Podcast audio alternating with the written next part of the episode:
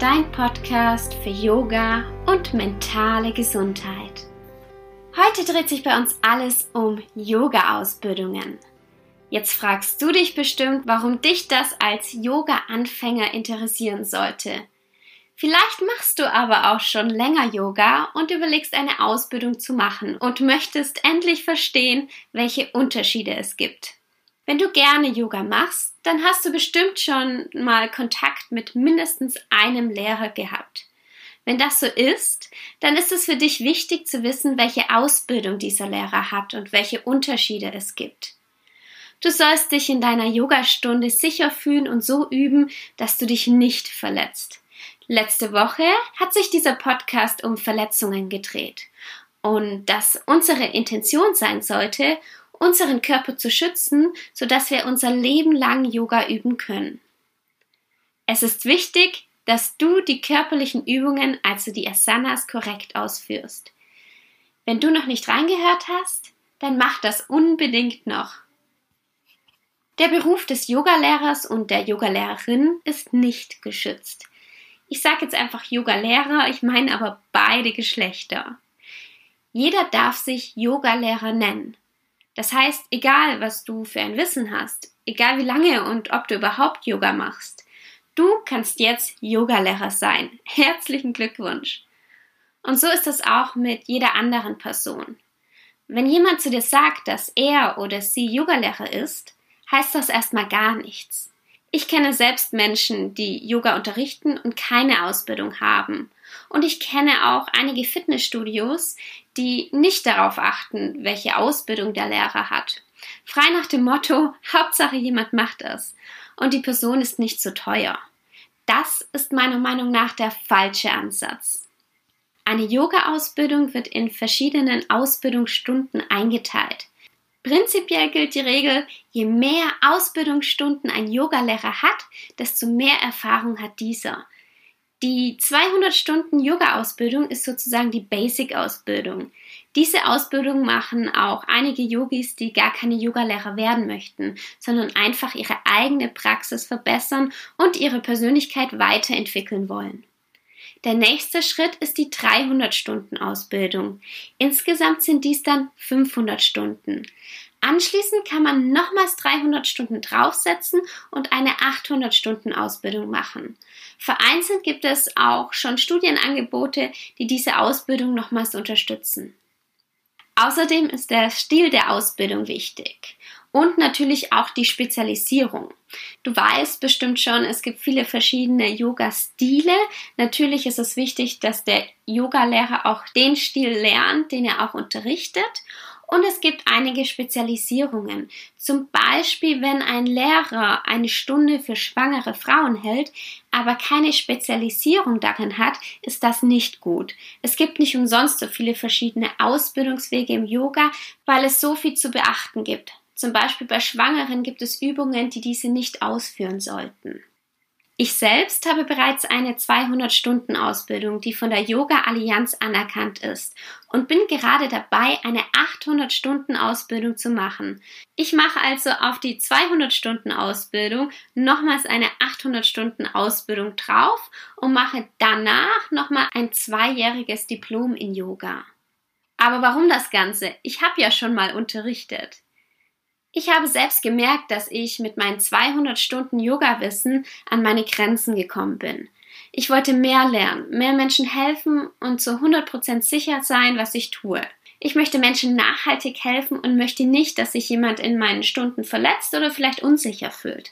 Außerdem spezialisiere ich mich auf das große Gebiet Yoga und mentale Gesundheit, wofür ich noch einige Weiterbildungen machen möchte. Ich für mich möchte mein Handwerk sehr gut beherrschen und habe mich deshalb nochmals für eine Ausbildung entschieden. Es gibt verschiedene Verbände, die die Qualifikation einer Ausbildung anerkennen. Es gibt internationale Anerkennungen und Verbände, die nur in Deutschland tätig sind. Die Standards sind unterschiedlich und echt verwirrend, wenn man sich da zum ersten Mal reinliest.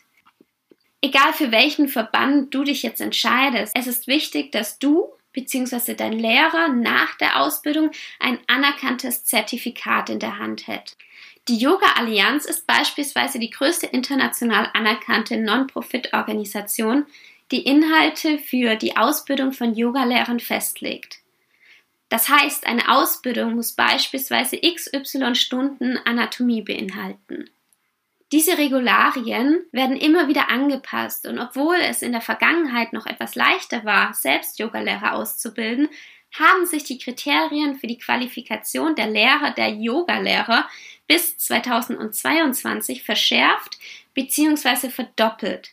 Das heißt, alle jetzigen Yoga-Lehrenden, die Mitglied bei der Yoga Allianz sind, müssen bis 2022 ihre Ausbildung nochmals aufstocken, wenn sie das noch nicht getan haben. Zum Beispiel muss ein Yogalehrer, der selbst eine Ausbildung anbieten möchte, mindestens vier Jahre nach seinem Abschluss unterrichten und mindestens eine 500-Stunden-Ausbildung haben. Es tut sich was in der Yoga-Welt und das ist auch gut so. Welche Qualifikation sollte jetzt aber dein Yogalehrer haben? Dein Yogalehrer sollte mindestens eine 200-Stunden-Ausbildung haben, die von der Yoga Allianz anerkannt wurde. Damit hat ein Yogalehrer eine solide Grundausbildung und müsste wissen, wie er Anfängerklassen unterrichten kann. Fortgeschrittene Klassen sollten von einem höher ausgebildeten Yogalehrer unterrichtet werden.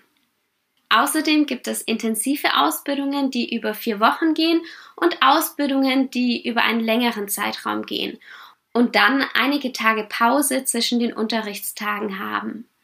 Was ist jetzt besser? Eine intensive Yoga-Ausbildung über einen kürzeren Zeitraum, also beispielsweise 200 Stunden Ausbildung in einem Monat jeden Tag oder eine Ausbildung über mehrere Wochen und dafür nur ein oder zweimal in der Woche?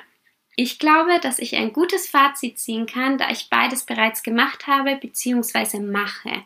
Meine erste 200 Stunden Yoga-Ausbildung habe ich in Barcelona gemacht. Vier Wochen, jeden Tag bis auf drei Sonntage. Acht Stunden täglich. Die Zeit war sehr, sehr intensiv. Physisch wie auch psychisch. Yoga ist ja viel mehr als nur die Asanas. Bei meiner jetzigen Ausbildung hatte ich schon nach kurzer Zeit das Gefühl, dass ich in dieser längeren Ausbildung viel mehr Wissen bei mir halten kann. Hier kann ich alles nochmals zu Hause wiederholen und wirklich lernen, wirklich intensiv bei mir behalten. Es ist so viel Stoff und in vier Wochen ist das einfach ein bisschen schwieriger. Aber das kann man sich meist gar nicht aussuchen, denn eine Yoga-Ausbildung ist auch eine zeitliche sowie eine finanzielle Frage. Ich denke, es macht auch sehr viel aus, wie sehr sich diese Person mit dem Yoga-Gebiet auseinandersetzt. Denn beim Yoga ist es wie bei jedem anderen Beruf auch. Nur weil man eine Ausbildung hat, heißt das noch nicht, dass man etwas gut kann. Es gibt auch einige Yogalehrer, die mit ihrer 200-Stunden-Ausbildung tollen Unterricht machen und sich selbst weiterbilden und bei denen ich super gerne in die Klasse gehe und weiß, dass ich da sicher und gut aufgehoben bin. Es ist wichtig, dass die Yogalehrerin oder der Yogalehrer sich über seine Ausbildung oder ihre Ausbildung hinaus mit dem Gebiet beschäftigt. Schreib mir gerne auf Instagram, da heiße ich Alexa-Katharina und sag mir, welche zukünftigen Podcast-Themen dich interessieren. Und wenn dir allgemein gefällt, was ich mache, dann lass mir gerne eine 5-Sterne-Bewertung da. Damit machst du mir eine riesige Freude.